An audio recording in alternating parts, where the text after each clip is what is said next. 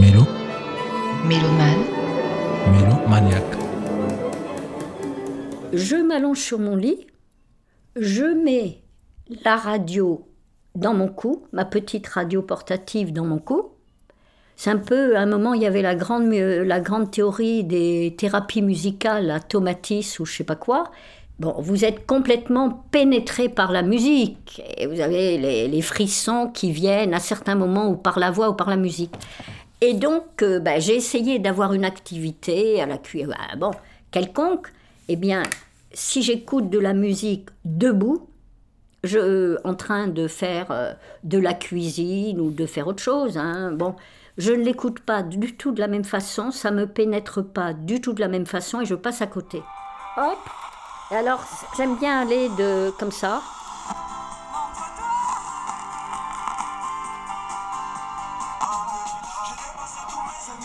Il faut savoir où on va s'arrêter.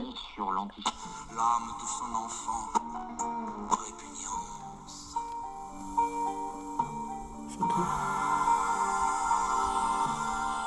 Tous les jours, il souhaite obéissance, très intelligent. 78.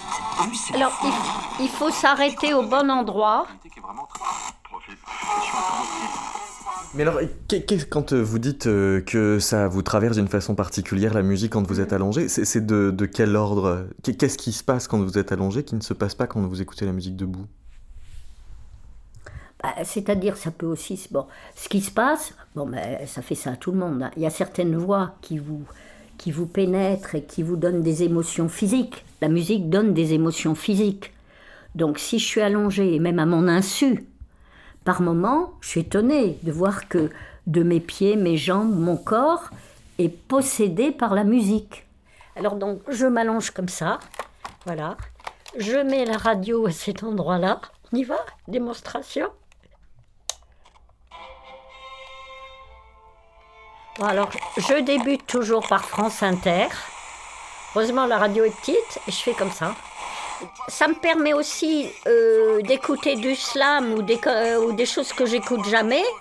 Mais c'est quand même intéressant d'expérimenter tous les styles. Et regardez, lui, j'irai pas de moi-même, mais à la radio, j'y vais. Mais je continue quand même parce que. Ah voilà, ça, ça me plaît. C'est indien ou arabe. La musique folklore. C'est magnifique. Allant dans les quartiers, rire et gronder les foules. Ah, il est encore là, lui.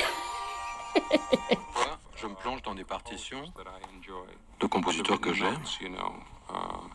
I look at the notes of Scriabin or the Ça, notes of Bartok or, Bartok, or the notes of Albenberg or uh, uh, Scarlatti. ou Berg ou Scarlatti. Voilà. I feel like I have a uh, private lesson. C'est comme une leçon particulière.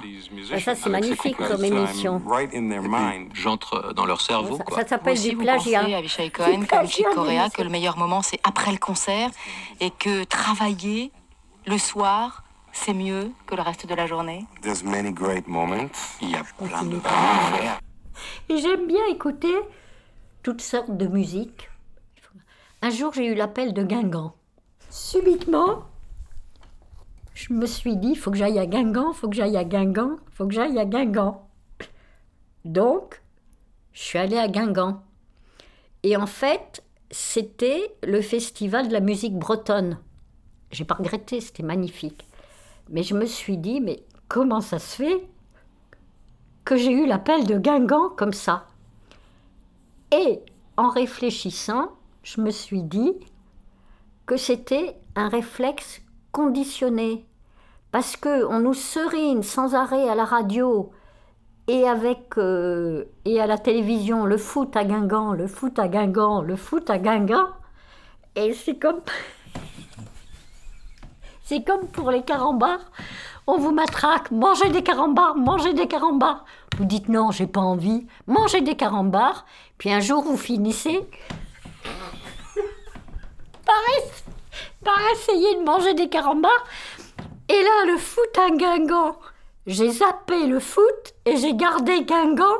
Et un jour, j'ai été dans la nécessité d'aller à Guingamp pour le festival de musique bretonne.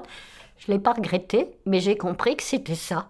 Donc maintenant, je me méfie du foot, parce que quand on m'annonce Marseille contre Lille ou Dunkerque contre euh, je sais pas quoi, ben, il faut que je fasse attention si subitement j'ai l'appel de, Dun- de Dunkerque. Pour quelle raison?